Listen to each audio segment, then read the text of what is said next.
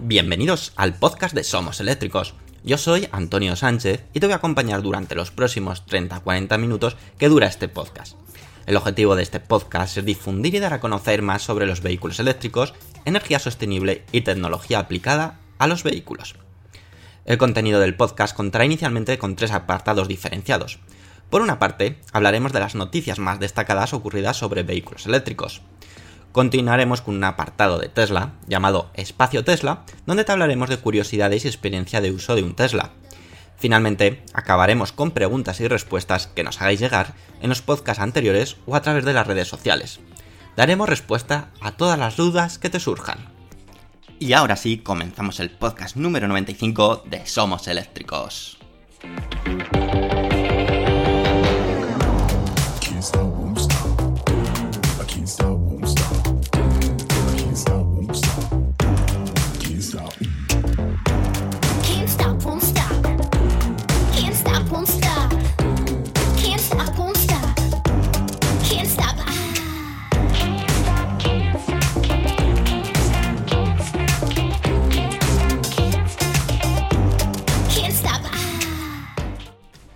Muy buenas y bienvenidos a otra entrega del podcast oficial de Somos Eléctricos. Aunque estamos en verano, estamos en agosto, la mayoría de vosotros probablemente de vacaciones. Como os hemos dicho, nosotros no vamos a fallar ni una sola semana. Y tampoco parece ser que en agosto se esté parando excesivamente las cosas en cuanto a, movilidad eléctrica. ¿Por qué? Os hablo de una nueva presentación, de un nuevo coche eléctrico que se ha dado a conocer. Os voy a hablar ahora mismo del Cadillac Lyric. Y es que eh, su carta de presentación podría ser algo parecido a esto. 480 kilómetros de autonomía y una enorme pantalla de 33 pulgadas. Hace unos días en nuestra página web, en somoseléctricos.com, os comentamos que el 6 de agosto de 2020 era el día en el que Cadillac iba a mostrar por primera vez su primera apuesta de la era eléctrica en formato sub, bajo el nombre, como os, os hemos dicho, de Lyric. Ese día llegó y ya podemos tener más información o ya tenemos más información sobre este sub. El Cadillac ha mantenido su estética y sus rasgos más característicos de la marca, pero dotándole de ese toque moderno y futurista. Por fuera vemos un sub imponente con detalles muy agresivos, pero acompañado también de la limpieza y simplicidad, sin muchos alardeos, pero que deja muy claro y diferenciado que lo que vemos se trata de un Cadillac. Pasando al interior, destacar sin duda alguna esa pantalla de 33 pulgadas que nos está volviendo locos, es impresionante. Sí, lógicamente al ser un podcast no, no os voy a poder transmitir exacta- exactamente lo que yo he podido ver sobre el Cadillac Lyric. Tenéis fotos, como siempre, en nuestra página web, en somoseléctricos.com. Si buscáis esta noticia eh, sobre la presentación del Cadillac Lyric, ahí vais a tener fotos y vais a poderos hacer un poco más la idea de cómo es este Cadillac Lyric. ¿Que no queréis ir a la página web? Pues en nuestro canal de YouTube, también en el último programa de Eléctricos TV, también mostramos este Cadillac Lyric. Así que bueno, no será por formas o, distintos métodos de poder ver este Cadillac Lyric. Incluso en nuestra cuenta de Instagram también lo hemos publicado. Bueno, a lo que os decía. Destaca sin duda la pantalla de 33 pulgadas que recorre prácticamente todo el salpicadero, desde la parte de la zona de conducción hasta más de la mitad del vehículo. Y en dicha pantalla, pues como ya podemos imaginar, se mostrará toda la información necesaria para el conductor y para el sistema de infoentretenimiento. El diseño del interior del Cadillac Lyric ha sido pensado y concebido para darle toda la importancia posible o la que se merece esa enorme pantalla. Por lo tanto, el resto del interior se ha optado por dotarle de simplicidad, pero sin perder la utilidad de cada elemento que está puesto. Y pasamos a uno de los apartados que lógicamente más interés levanta en una presentación de un coche eléctrico, como es prestaciones y autonomía. El Cadillac Lyric utilizará una plataforma exclusiva desarrollada por General Motors para el desarrollo de vehículos eléctricos, permitiendo de esta forma aprovechar al máximo todas las posibilidades de esa plataforma pensada para vehículos eléctricos. En un principio, en la presentación, se habló de que la batería que montará este Cadillac Lyric es de un tamaño considerable, de 100 kWh, y le otorgará una autonomía de 482 kilómetros, unas 300 millas. Lógicamente, este dato no está todavía homologado por ningún ciclo, es una estimación que ha realizado Cadillac. Aquí ya podemos pensar si han sido muy optimistas, muy pesimistas o realistas al 100%. Sobre la batería que montará, hay que destacar de que se trata de una batería que General Motors ha bautizado, ya os estuvimos hablando en nuestra página web, de esta batería, que la llaman Ultium.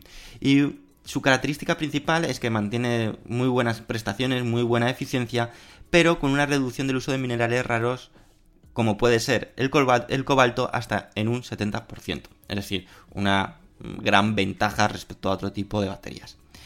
Otro aspecto comentado es que contará con carga rápida, con potencia máxima admitida hasta los 150 kilovatios de potencia. En cuanto a la motorización, pues bueno, Cadillac por el momento no ha dado detalles de potencia, aunque sí que ha adelantado que en un principio eh, montará tan solo un motor en el eje trasero, es decir, que será un sub de tracción trasera, aunque también barajan la posibilidad de que puedan eh, admitir tener tracción total. Y para ello montarán dos motores, uno cada uno en un eje, uno en el eje delantero y otro en el eje trasero. Y finalmente, pues como era de esperar, Cadillac Lyric contará con la última tecnología desarrollada por Cadillac, como es su sistema Super Cruise, que dotará al vehículo de conducción autónoma de unos 322.000 kilómetros de carreteras y caminos registrados en el sistema. Esto es un poco diferente, lo hemos hablado ya en algún que otro, en otro podcast, de estos sistemas de conducción autónoma que están apareciendo, donde en vez de basarse o trabajar en directo con el entorno, están trabajando sobre una enorme base de datos y sobre unas carreteras que ya han sido, eh, digamos, em, procesadas, que han sido tratadas y han sido digitalizadas para que el coche, pues, en esos aspectos sea eh, más certero con lo que realmente mm, va a suceder o con lo que está pasando. Tiene sus ventajas, que lógicamente entiendo que bajo esos 322.000 kilómetros de carreteras que tiene en su base de datos es muy preciso, será muy preciso, pero lógicamente se limita el uso de ese sistema solamente a, esos, a esas carreteras, no a cualquier tipo de carretera que te puedas encontrar. Además, permitirá que el vehículo pueda aparcar por sí solo sin que el conductor tenga que realizar maniobra alguna. Y ya es cierto que quizás los coches más top, los coches más premium, eh, pues, o incluso coches que no son premium llevan ya esta opción, por lo tanto ya no es algo tan novedoso como podía ser hace unos años. Finalmente se habló sobre el plan de Cadillac para lanzar este subeléctrico y la fecha marcada por la compañía es que se lance para 2022, momento en el que podremos ver en un principio este Cadillac Lyric por la carretera. Respecto al precio, Cadillac no ha querido dar detalle alguno, probablemente porque se encuentra todavía en una fase muy temprana de desarrollo y eh, pues queda todavía muchísimas incógnitas por, desvelar. Viendo el segmento, viendo el tamaño, viendo esa batería, bueno, haciendo un, global de todo lo que hemos conocido de este Cadillac, pues la verdad que creemos que no estará en un segmento realmente económico. Que pueda partir de 60.000 dólares, pues es más que probable. Lo dicho, habrá que esperar porque todavía es información que se ha facilitado, que ha sido el modo de la presentación. Ya sabemos lo que pasa con esto, luego eh, toda esta información puede ir variando y que 2022 todavía queda un poco lejos pues para poder confirmar al 100% que será así el vehículo. Pero bueno, estéticamente tiene muy buena pinta de prestaciones, pues la verdad que muy muy acertadas, optar por una batería grande y así tener mucha autonomía o bastante autonomía dentro del segmento de coches eléctricos y que, bueno, mm, veremos a ver. Lógicamente Cadillac aquí en España pues no se comercializa, si no recuerdo mal, y que lógicamente empezarán primero a abastecer eh, al mercado norteamericano, a su mercado, donde allí sí que tienen una presencia bastante importante. Y ahora lo que vamos a hacer es irnos a la siguiente noticia porque os vamos a hablar del el Mercedes-Benz EQA y os vamos a dar detalles jugosos, jugosos. Así que venga, vamos a ello.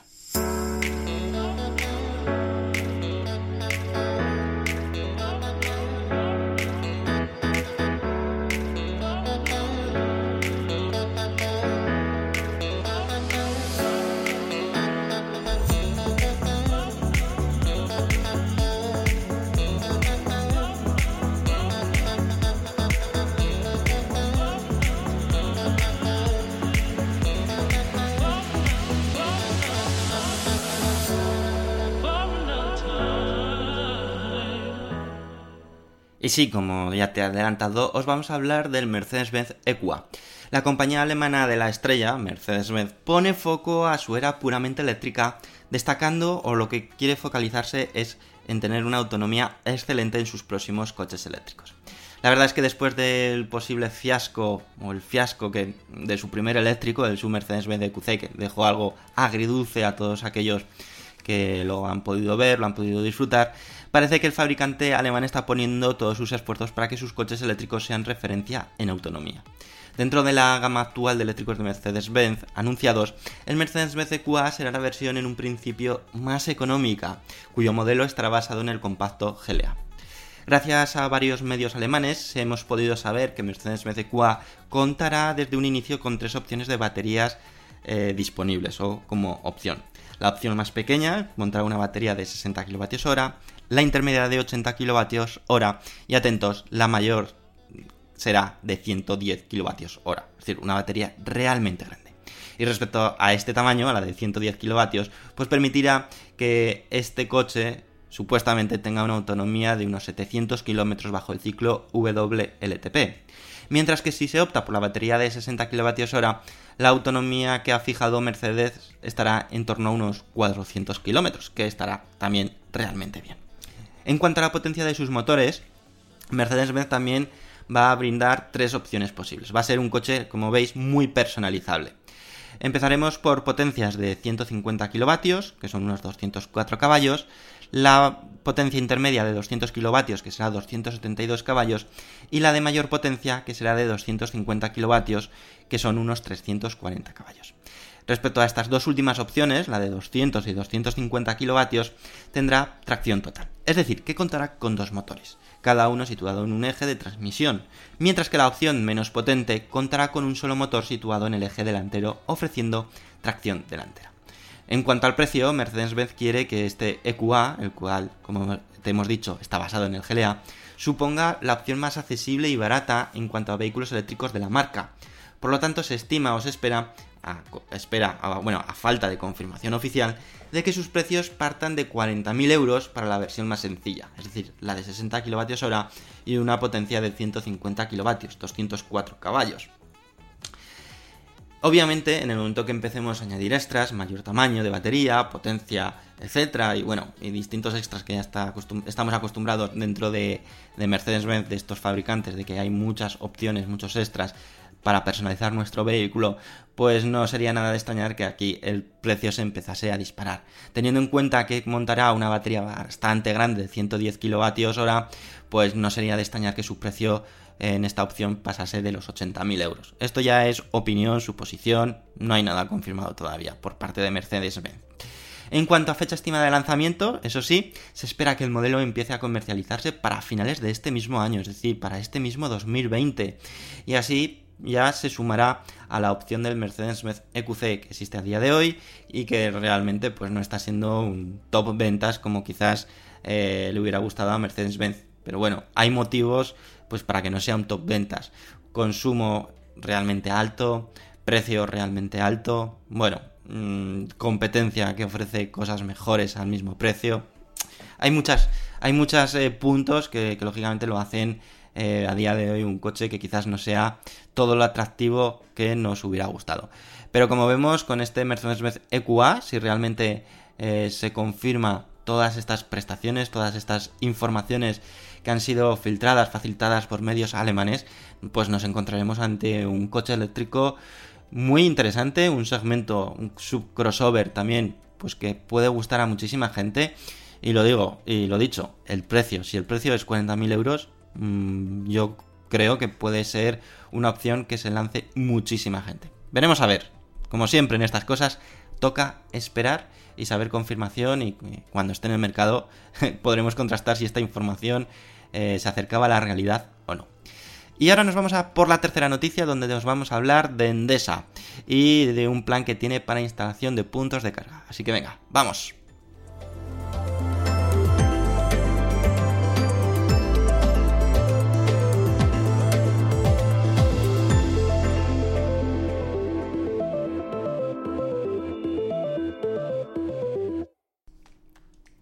Hace unos años Endesa anunció su plan de crear una infraestructura de carga propia.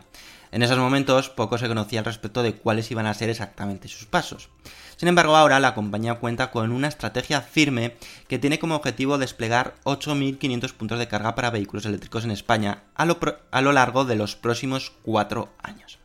Para conseguirlo, el Banco Europeo de Inversiones, el BEI, ha impulsado la creación de dicha infraestructura de carga con una aportación de nada más ni nada menos que 35 millones de euros. Desde la compañía española comentan que los primeros 2.000 puntos de recarga quedarán instalados este mismo año y el objetivo es cubrir 15.000 kilómetros para disponer un punto de carga cada 100 kilómetros. Es decir, el objetivo de Endesa es que cada 100 kilómetros tengamos un punto de carga. Por lo tanto, ya no habrá ningún coche eléctrico en un principio que no pueda servir para hacer viajes. Lógicamente, habrá algunos que serán más cómodos, otros que permitirán menos paradas, etcétera, pero ya tener puntos de carga en, de 100 en 100 kilómetros es una excelente noticia. El resto de las instalaciones se crearán a lo largo de los tres años siguientes, con planes de terminar el proyecto de tener 8.500 puntos de carga en 2023. Además, dichos puntos de carga estarán emplazados en sitios públicos, tales como vías o estacionamientos de acceso público. El Banco Europeo ha hecho saber, según sus estimaciones, que el proyecto de la creación de puntos de carga de Endeso generará cerca de 600 puestos de trabajo durante la fase de implementación y otros 40 de carácter fijo. Estos 40 de carácter fijo, pues mantenimiento, revisión, atención al cliente, bueno, hay distintos, lógicamente, eh, cosas que hay que realizar una vez que el punto de carga está instalado. El BEI estima una reducción de emisiones de 57.000 toneladas de CO2 al año en la instalación de estos puntos de carga, lo que ayudará al objetivo del Pacto Verde Europeo y el Acuerdo de París, que contempla, si recordamos, la reducción de emisiones en el transporte en un 90% para 2050. Además, esta infraestructura de carga ayudará a cumplir con el objetivo que recoge también el Pacto Verde Europeo de contar con un millón de puntos de recarga en la Unión Europea para 2025. Según indican los estudios, para poder cumplir el objetivo en España serán necesarios 120.000 puntos de carga, por lo que hay que darse prisa si tenemos en cuenta que actualmente solo existen 9.000 puntos. La vicepresidenta del BEI, Emma Navarro, responsable de acción climática del banco y de su actividad en España, dijo lo siguiente. La descarbonización del transporte es un elemento clave para cumplir con nuestro objetivo de alcanzar la neutralidad climática en 2050. Por ello nos complace unir fuerzas con Endesa para impulsar inversiones eh, en infraestructuras que facilitan el uso de vehículo eléctrico y que al mismo tiempo contribuyen a la recuperación de la economía española. En este contexto tan extraordinariamente difícil provocado por el COVID-19. Como Banco del Clima de la Unión Europea, el BEI facilitará todo su, su, apoyo a España, financiando inversiones que le ayuden a superar esta crisis y avanzar hacia una economía baja en carbono. Por otra parte, el CEO de Endesa, José Bogas, también quiso añadir lo siguiente. Contar con el apoyo del que ya es el Banco Europeo del Clima es garantía de la solidez de la propuesta de Endesa para revitalizar el país. La economía y el medio ambiente no pueden ir separados. El desarrollo económico debe de ser sostenible. Consolidar la red de recarga de vehículos eléctricos en España, mientras creamos riqueza, puestos de trabajo y reducimos las emisiones, es un, es un gráfico ejemplo de esta visión. Recordemos que también recientemente Endesa desplegó sus dos primeros puntos de carga rápidos en las gasolineras Andamur, sin olvidarnos de que ya la sabida colaboración que existe entre Endesa y Saba, la cual se encarga de la creación de puntos de carga de Endesa en los aparcamientos de Saba. En cuanto al BEI, recordemos también que anunció con anterioridad que dejará de financiar proyectos energéticos basados en combustibles fósiles a partir de finales de 2021.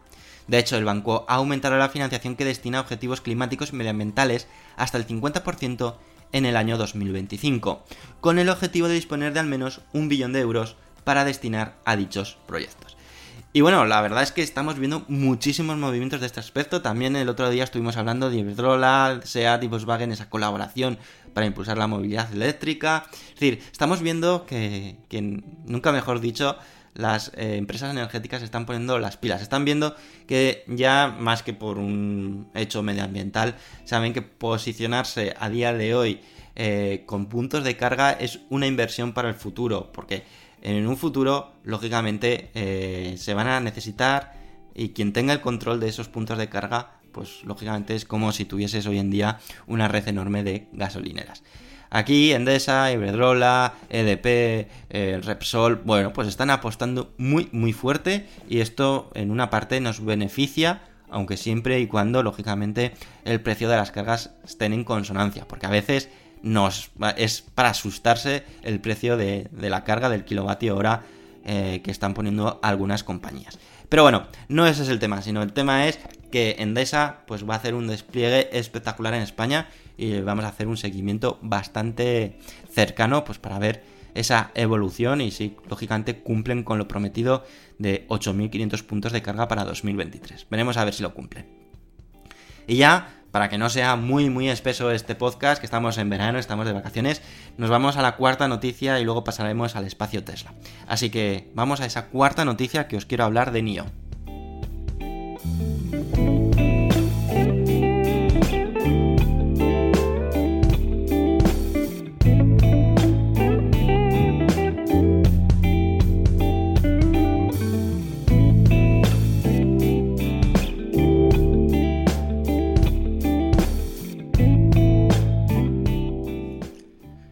NIO es una de estas empresas que aquí en Somos Eléctricos pues seguimos bastante de cerca por varios motivos. Primero porque creemos que de las muchas empresas que han nacido recientemente para la fabricación de coches eléctricos, esta no es una promesa, sino una realidad teniendo a la venta dos vehículos en el mercado local, en China. Por una parte tiene la versión más grande, el subeléctrico bajo el nombre NIO S8 y por otro su versión más pequeña, el NIO ES6, además de otra versión que viene en camino llamada NIO EC6 y parece que NIO está despegando después de graves problemas financieros para continuar sus operaciones. Eh, algo que parece que es normal en inicio de estas gigantes empresas, ha logrado varios hitos importantes en los últimos días. Por una parte ha sacado de la fábrica su coche eléctrico número 50.000. Se trata de un NIO S8 de color blanco y que esta foto puedes verla en nuestra página web somoseléctricos.com como se ve cuál es el número 50.000, el que ha salido exactamente. Además, ha logrado llegar a acuerdos con bancos estatales, firmando líneas de créditos para garantizar suficiente capital para al menos dos años, siendo de un valor de 1.300 millones de euros. Según varias estimaciones, se espera que NIO incremente sus ingresos gracias a esta inyección de capital en torno a un 80% para este año, un 86% para el 2021 y un 72% en 2022, es decir, un crecimiento en los próximos años bestiales.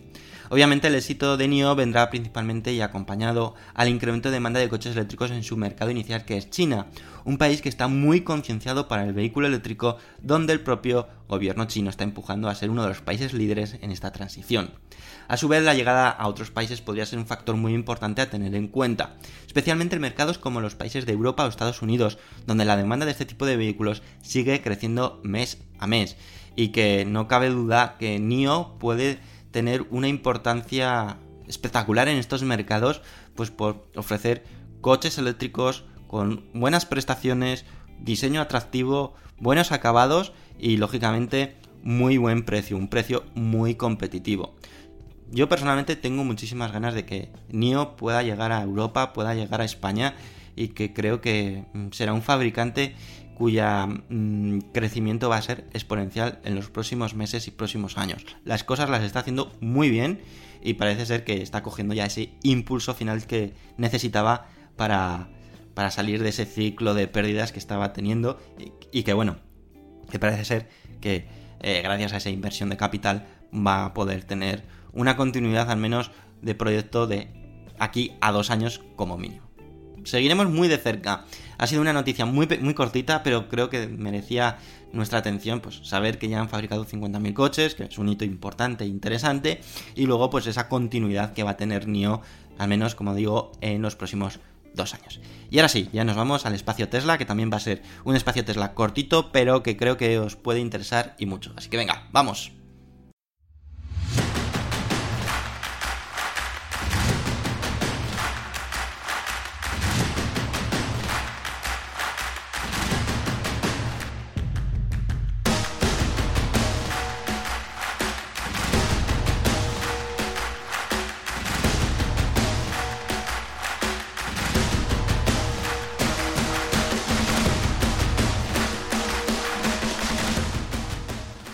Ya estamos aquí en el espacio Tesla para hablarte de la pickup Cybertruck.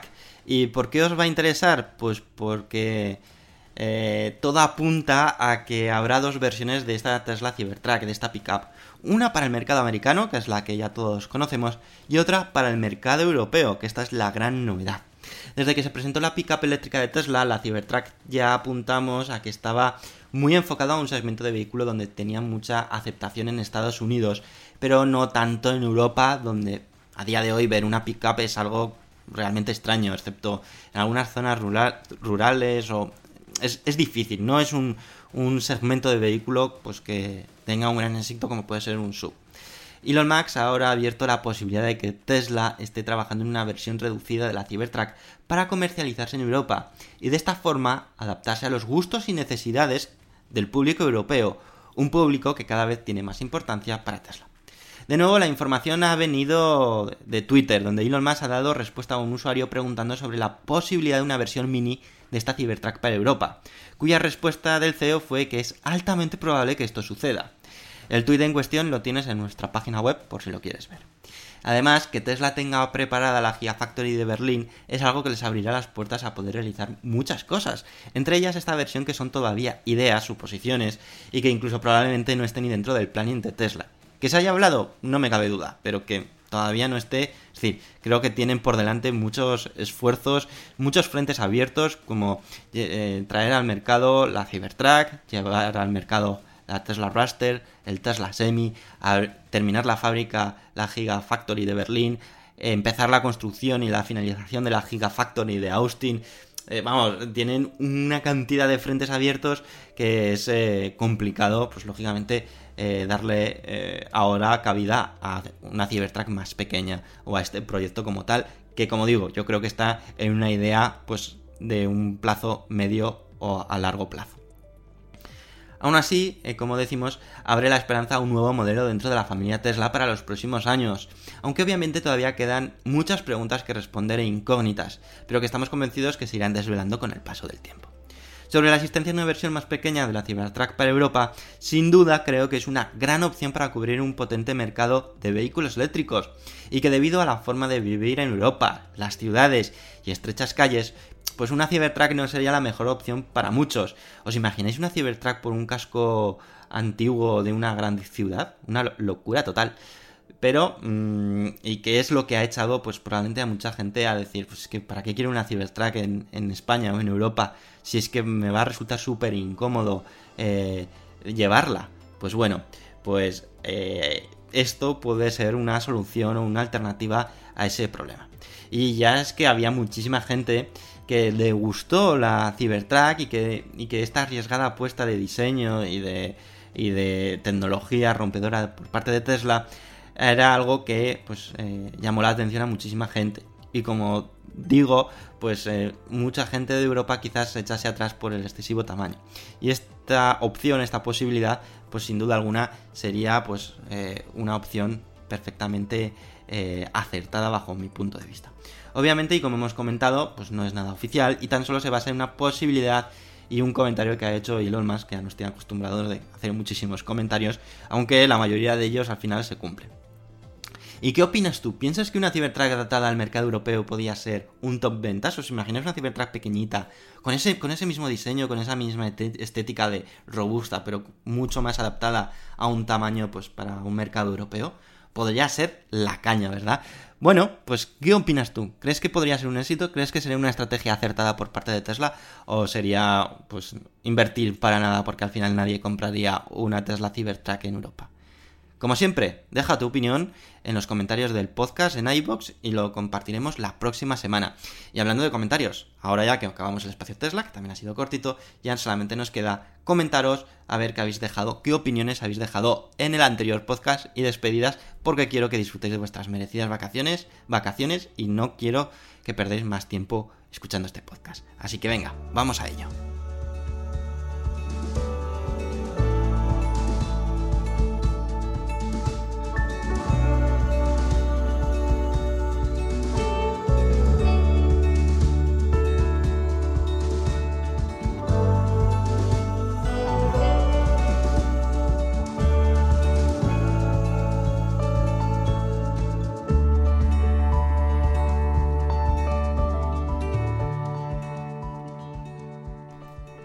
Y venga, vamos a por esa parte final, vamos a leer esos comentarios, esas opiniones que habéis dejado en el anterior podcast, que habéis sido de nuevo muchísima gente, así que no vamos a perder más tiempo. El primero de ellos ha sido Christian CCAC, que nos dice que el Tesla en eléctricos destaca, sí, pero en un coche hay más factores que influyen para mucha gente en la compra de un coche, diseño, acabados, calidades, y en eso Tesla está muy lejos de las marcas europeas. Bueno, totalmente cierto, hay determinados aspectos de los coches Tesla que están lejos de, de ese eh, esa calidad de, interiores, de esos ajustes que, que, comentas de los coches europeos, pero también te puedo decir que Tesla ha ido aprendiendo a lo largo de los últimos años y ha ido mejorando muchísimo. No hay eh, ni punto de comparación de un Tesla Model S fabricado en 2012 con uno fabricado a día de hoy. La diferencia de acabados, de interior, de materiales, pues es realmente eh, una diferencia sustancial. ¿Que tiene que seguir mejorando? Totalmente de acuerdo. A día de hoy, ¿cuál es su gran ventaja competitiva de Tesla? Que es muy experto en coches eléctricos, que es muy experto en tecnología y que eso es lo que les diferencia a día de hoy de otras eh, marcas. Pero lógicamente estas otras marcas pues van a seguir trabajando en coches eléctricos, en tecnología y en algo que ya tienen muy desarrollado como es diseño, acabados y calidades. Por lo tanto, Tesla en ese aspecto tiene que hacer un esfuerzo extra pues para igualarles como mínimo, incluso pues si pueden superarles. Totalmente de acuerdo, Cristian. Ramón Canut Red Bull nos, Red Bull nos dice, a los coches eléctricos hay que cambiarles la batería en algún momento. La pregunta es, si tengo un coche con una autonomía de 450 kilómetros, ¿le puedo cambiar la batería a una de más autonomía? Lo digo porque se supone que las baterías serán cada vez más pequeñas y eficientes. Evidentemente, en un coche térmico no se puede plantear cambiar todo el motor, pero en un eléctrico ¿Se trataría de una operación relativamente fácil? Igual estoy diciendo una tontería. Bueno, Ramón, pues esta duda que tienes o esta pregunta es muy interesante. Y la respuesta es sí, es relativamente sencillo, sería relativamente sencillo sustituir una batería por una de un mayor tamaño. Por ejemplo, no nos vamos a ir muy lejos. Otra cosa es que mmm, los fabricantes o el fabricante no quiera, como puede ser el caso de Tesla. La batería, el tamaño de la batería que monta un Tesla Model S, por ejemplo, de, de 75 kilovatios hora o de 85 kilovatios hora, es eh, de mismo tamaño, es decir, ocupa lo mismo que la de 100 kilovatios hora. Por lo tanto, se podría decir, pues alguien que tiene, por ejemplo, un Model S 75, decir, oye, ahora quiero dar el salto, quiero invertir en mayor autonomía y poderle montar una de 100 kilovatios hora. Pero aquí viene el gran problema. Tesla no ofrece ese servicio ni parece ser que quiere, porque prefiere pues que vendas el coche y te compres otro coche nuevo. De esto va, aquí va a entrar mucho la estrategia de cada fabricante. Otra cosa es que nazca otro mercado paralelo en la que eh, haya empresas que puedan dedicarse a ello, a sustituir baterías. Así que bueno, ahí dejo una idea de negocio que a lo mejor puede ser el futuro, ¿eh? ¿Os imagináis? Puede ser, puede ser. Lo que conocemos hoy como talleres, pues, o como eh, lugar de, de recambios, pues lo mismo, pero para baterías. Ojalá fuese así, porque la verdad que entonces tendríamos coches para años y años y años, solamente teniéndonos que preocupar de vez en cuando en sustituir una batería, ya sea por una degradación o porque queremos tener más autonomía. Antonio nos dice, bienvenido Polestar por, la por lo que representa el contar más opciones para los futuros usuarios de un coche eléctrico. Comparto la decisión que ha tomado e impresiones de la persona que ha recibido en Europa el primer Polestar. Coche eléctrico y placas solares. Bueno, pues totalmente de acuerdo, es la combinación perfecta. Antonio García nos dice, los fabricantes como es el caso de Tesla deben de tener como máxima prioridad la seguridad de sus coches, por encima de sus prestaciones como la autonomía, aceleración o etc. María Pilar Alonso Lozano nos dice, eh, puede haber motivado la decisión de Tesla de suministrar sus componentes al resto de fabricantes la futura línea de producción de Sony de fabricar componentes al sector de la automoción. Mm, yo creo que es más eh, aquí un motivo de, de bueno, eh, sabe Tesla que todavía tiene mucha tarta que, que abarcar, que en los próximos años va a seguir creciendo esa, ese nicho de negocio o eso, esas ventas de coches eléctricos, pero que llegará un momento de que lógicamente va a haber más competencia, mm, esa tarta se va a repartir todavía más y de esta forma creo que se puede asegurar Tesla que aunque tú compres un, me lo invento, un Mercedes-Benz EQA, por ejemplo, del que hemos hablado, pues Tesla se lleva el beneficio de que a lo mejor los motores son de, de, Tesla o la tecnología es de Tesla. Yo creo que va más por ahí que, que otra cosa.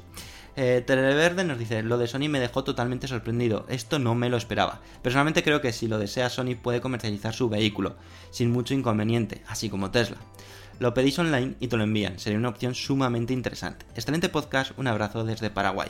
Bueno, Televerde, yo sí que eh, lo que es la comercialización o, la venta de un coche eléctrico, más que la comercialización, que eso Sony lo podría tener muy controlado, más la producción. Y mm, Sony mm, se va a centrar muchísimo más en lo que es en el software, en la tecnología e incluso en el hardware que puedan montar a lo largo de un, de un coche eléctrico del futuro para toda esa tecnología que comprende. Y ya finalmente tenemos a Anónimo que nos dice, buenas tardes, en mi opinión el precio del BMW X3 es sencillamente desorbitado, con una autonomía inferior a la del Hyundai Kona y similar a los de Kia Niro o el Soul. Este modelo de BMW tiene un precio que duplica el de esos vehículos eléctricos coreanos.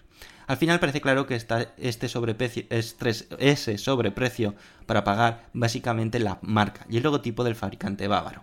Creo que es un error en el que están cayendo casi todos los fabricantes alemanes, vender coches eléctricos con prestaciones inferiores a los de su competencia, Tesla, Hyundai, Kia, pero con precios muy superiores a los de esta probablemente con la esperanza de compensar ese déficit tecnológico con un supuesto mejores acabados.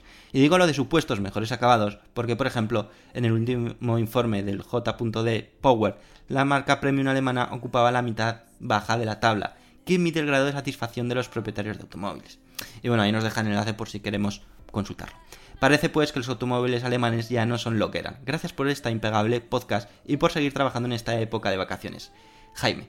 Bueno, pues muchísimas gracias Jaime. Además, eh, si no recuerdo mal, eh, vas a estar disfrutando dentro de nada, si no lo estás disfrutando ya, de tu nuevo coche eléctrico del E-Soul. Así que espero tus impresiones y tus comentarios eh, pronto sobre, sobre tu nueva adquisición y si estás contento, si estás satisfecho. Y bueno, esto ha sido los comentarios que habéis dejado esta semana. Ha habido perlas muy, muy importantes, muy interesantes y que creo que, bueno, pues eh, aumenta, pues eh, enriquece todo lo que hablamos en el podcast. Y ya solamente me queda agradeceros a esas 45 personas que habéis dejado me gustas, que habéis sido Atanamir, Manuel Parrilla, Yeyo Fernández, Mine77, Josema Fernández, Cristian 25, David León, Ángel Alberto Salañón, Denis, Tirsovich, Anton Paz, Terere Verde, Lalo 33, Manuel Valdayo Cruz, Ramón Canuto Red Bull, Emilio J. Fernández Rey, Sondi Cacero, Rafa, Luis de Lugo, Drokofiev, Manuel Hernández Sesma, Eloy Asensio, Rafa Hernández de Omenet, Zen, Walsax, Raunet, Chemanu, Paco Zamaro, Zamora, perdona, Manuel Pecellín Cantillo, Mentaló, Joan Colmo, Rafael Luis Empere, Julio Vázquez Flores, Eternia Harley, Aitor Ordorica, Antonio García, Cristian, Joaquín, San- Santi, Salore, El Ruisi, Goku, Pilar Alonso Lozano y Antonio. Muchísimas, muchísimas gracias como siempre. Y ahora sí, ya os dejo libres a que disfrutéis este espectacular verano. Vamos a ver el lado positivo de este verano distinto y que lo disfrutéis todo lo que sea posible al máximo. Nosotros seguiremos la semana que viene con otra entrega del podcast. Hasta luego amigos, adiós.